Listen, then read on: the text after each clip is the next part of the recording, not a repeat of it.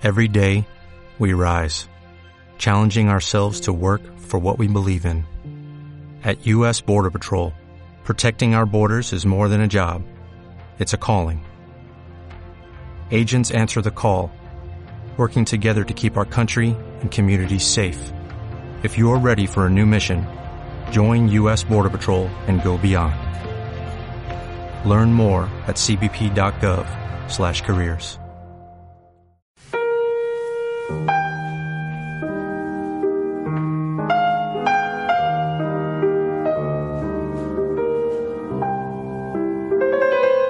Pues recientemente para el Salón del Cómic de Barcelona eh, salía una novela, un cómic europeo, El fotógrafo Tausen de Salva Rubio, Pedro J. Colombo y Anichane Landa, eh, una nueva adaptación de, una historia, la historia de eh, Francisco Boix, que fue el único español que estuvo en el juicio de Nuremberg. Para hablarnos de ella tenemos a Salva Rubio, su, su guionista.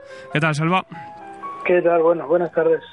Bueno, primero felicitarte por el trabajo, por el rescate ¿no? de esta historia, ¿no? que, que yo creo que rescata la historia de, de un hombre que, que, era un poco desconocida, ¿no?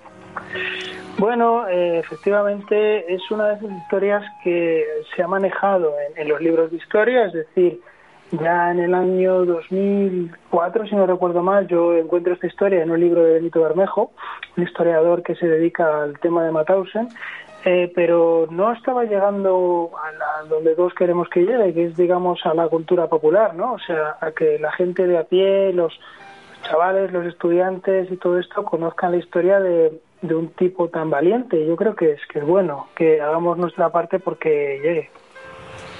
Tiene su valor, obviamente. ¿En qué momento tú decides escribir de esto y darle, darle voz? Pues mira, esto empieza hace realmente mucho. Llevo 10 años con esta historia porque al principio, bueno, yo hago cine también y al principio, en 2007 o por ahí, eh, yo empecé a moverlo, a, a, enseñarlo a productores como una película. Y uh, bueno, ocurrió lo que todos sabemos ocurrió en 2009, cayó una crisis tremenda uh -huh. eh, y bueno, pues no, no había manera de sacarlo adelante como película porque obviamente sería caro. Así que yo en ese momento ya estaba mirando hacia el cómic por otros temas y pues me di cuenta que la industria francesa podría absorber un libro como este y efectivamente pues encontré editor y empezó el proceso. Y bueno, estamos hablando de Francisco. ¿Quién era Francisco Boix? ¿De qué nos habla el fotógrafo de Mauthausen? Bien, el fotógrafo Mauthausen es la historia de, de, una persona, pero en realidad es la historia de muchas. Es decir, eh, al terminar la Guerra Civil Española, como sabe todo el mundo, pues muchos refugiados se fueron a Francia. Allí algunos se resistieron en los campos franceses, uh -huh. otros no, que es una historia muy actual, está casi todos los días en las noticias sí. con otros países, otras nacionalidades. Y bueno, eh, muchos de estos republicanos o simplemente ciudadanos españoles eh, terminaron capturados por los nazis cuando estos invadieron Francia. Entonces, bueno, hay una frase famosa, repetida en varios libros, que es que cuando eh, Hitler le preguntó a Franco qué hacemos con estos, eh, Franco dijo, si no son, eh, perdón, si no están en España es que no son españoles. Entonces les mandaron a varios campos, eh, en concreto a Mauthausen era el campo que más españoles había, había unos 9.300.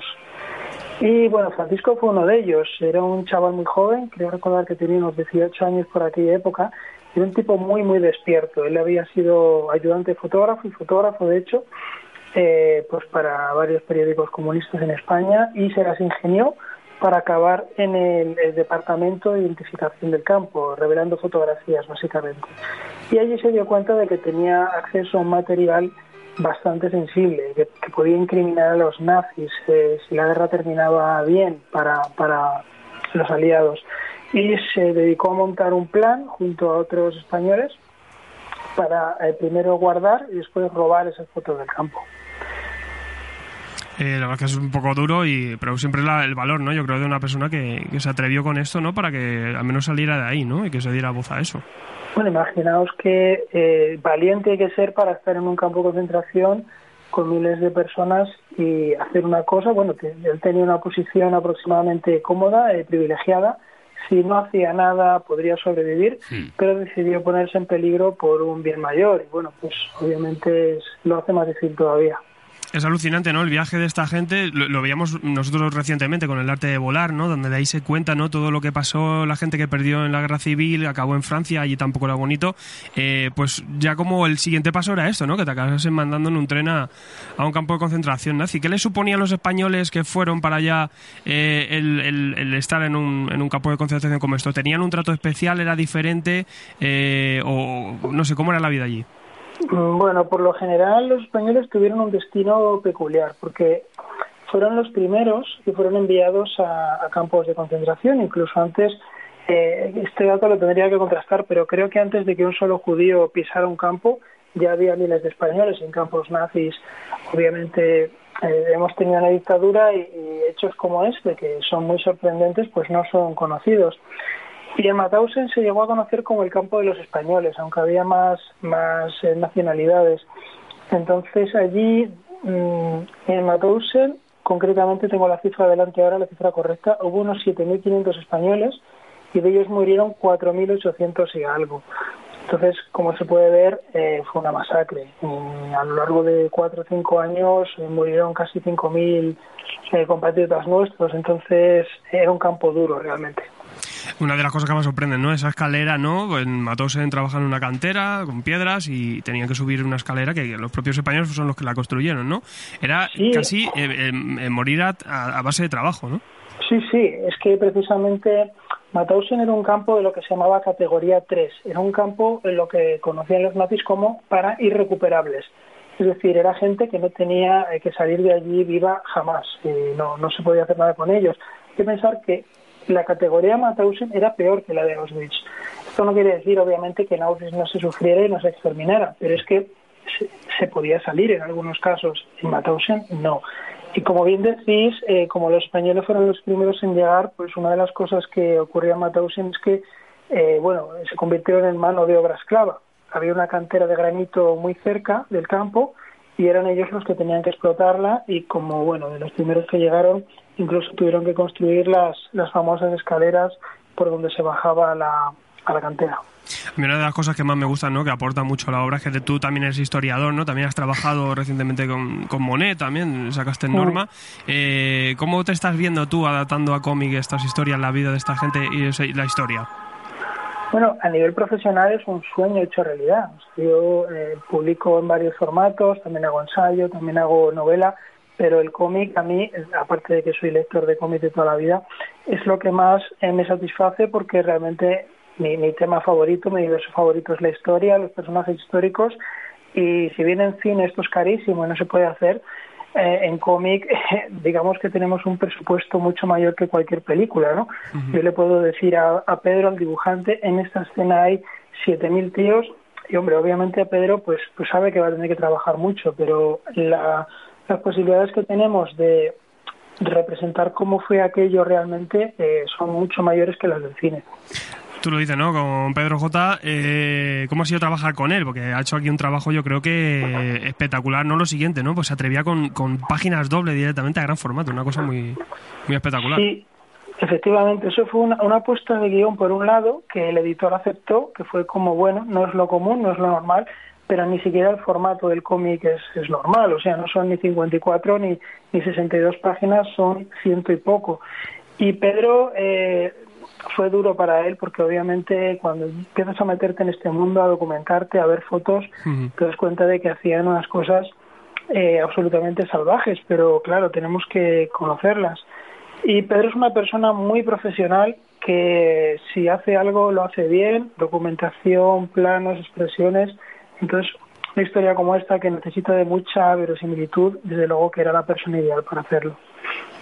Y otra de las cosas que también se ve, que, la verdad es que me parece fantástico, ¿no? Todos los extras que acompañan al, tomo que ha publicado Norma, eh, aparte de las fotos, ¿no? Del propio Francisco, eh, también la labor de, adaptar esto, ¿no? A, a cómic, ¿eh?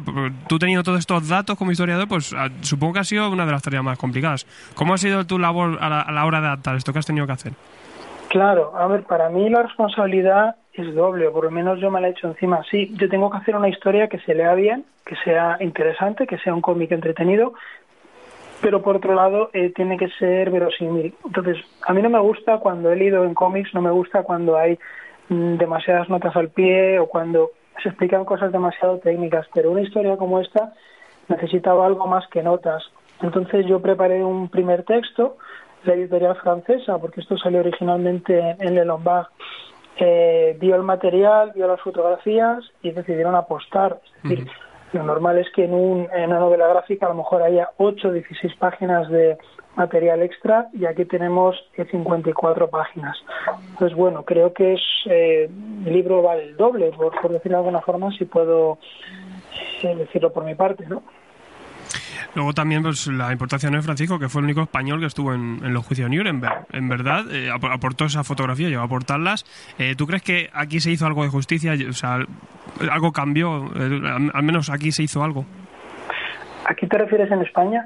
Sí, bueno, en España y en, cuanto a los juicios en sí mismo.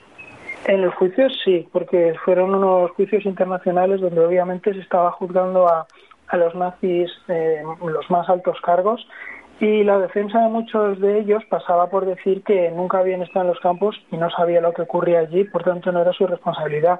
Hmm. Lo que aportó Francisco fueron fotografías donde se veía que gente como Himmler o gente como Kaltenbrunner, ¿no? que eran eh, responsables de la política de exterminio, estuvieron allí, lo vieron y la aprobaron. Entonces, bueno, justicia se hizo porque les colgaron. Ahora bien, esta historia en España, obviamente España estaba en los peores años del franquismo, no se supo, eh, apenas se conoció, se dio a conocer en Francia.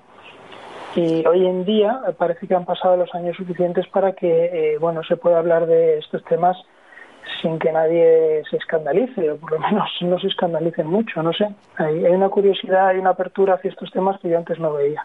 Sí, poquito a poco, ¿no? Esto también hay que cerrar las heridas y hay ciertas heridas que tardan bastante, ¿no? En cerrar. Eh, también, bueno, el fotógrafo Matoso que tú dices, intentaste sacarlo en, película y, ahora sí que ya se está rodando, ¿no? Eh, esto se va a adaptar, ¿cómo va a ser? Es, curioso porque no es una adaptación, es una casualidad. Es decir, en 2013, porque yo conozco a la gente que ha hecho la película, a Marc Targarona y a los guionistas, en 2013 ellos descubren la historia nosotros llevábamos ya, fíjate, yo llevaba desde 2007 trabajando en el guion y Pedro llevaba desde 2012, o sea, Pedro llevaba dos años trabajando en la historia, ellos la descubren y ponen en marcha la producción de la película. fíjate que su producción ha sido más rápida que nuestro cómic, para que veas el trabajo. Y efectivamente se estrena a finales de año, me parece que el 26 de octubre va así, y hombre, yo estoy encantado porque mi objetivo final al escribir el cómic es que la gente conozca esta historia, cuanta más gente mejor. Obviamente el cómic se lee bastante, pero el cine lo ve mucha más gente, entonces eh, desde luego que les deseo lo mejor porque el objetivo que tenemos es el mismo. Sí, al final a conocer la historia, ¿no? Y, reflejarla, ¿no? Pues nada, felicitarte por, por el trabajo y, nada, animar a todo el mundo que lea el fotógrafo de Mauthausen, ¿no? Pues yo creo que es una parte de nuestra historia que también hace falta eh, que, que se vea. Yo creo que aquí se ilustra perfectamente. Esperemos que sí, solamente puntualizar que la gente que vea que es un cómic del holocausto ¿no? y piense que es uno de esos cómics donde se centra en, en barbaridades y atrocidades, nosotros hemos intentado eh, centrarnos en la historia de aventuras, en la historia de mm. resistencia, más, más que en algo sangriento, difícil, que hay un poco, porque obviamente es un lugar donde ocurrían estas cosas, pero es como si dijéramos más una gran evasión que otra cosa. Sí, sobre todo la, eh, actitud de, Francisco que tuvo, ¿no? De supervivencia y de, adaptarse un poquito a las, circunstancias, ¿no? Sí, es más una historia de lucha que de derrota, eso está claro. Aparte deja un mensaje muy bonito, muy humano, que también con ese cierre eh, no podemos contarlo, pero, pero sí que, que sí que yo creo que, se entiende, ¿no? El, enfoque que le das es, totalmente humano, la verdad es que, sí, que va un poco fuera del tema política o cualquier otra cosa que se quiera buscar. Ah, sí, sí. No, a mí me gustaría eh, comentar solo que el cómic se abre con una cita, una cita del comisario, perdón, del comandante del campo, eh, cuando le capturaron, le interrogaron y una de las cosas que dijo fue los españoles eran los más difíciles de matar. Y es una frase que suena bastante fuerte, pero yo creo que cualquier persona que lo lea se puede sentir identificado con esa, eh, bueno, ese sentido de resistencia que tenemos, ¿no? De, no dejar que nos acosen o que nos aplasten y, buscarnos la vida para sobrevivir. Y saber buscar la, salida a veces donde no la hay, ¿no? Pues, pues, pues, nada, Salva, muchísimas gracias. Agradecerte que hayas pasado por aquí y, y a seguir creando. Esperemos que sí, esperemos que sigáis leyéndolo. Venga, un abrazo. Un abrazo, gracias.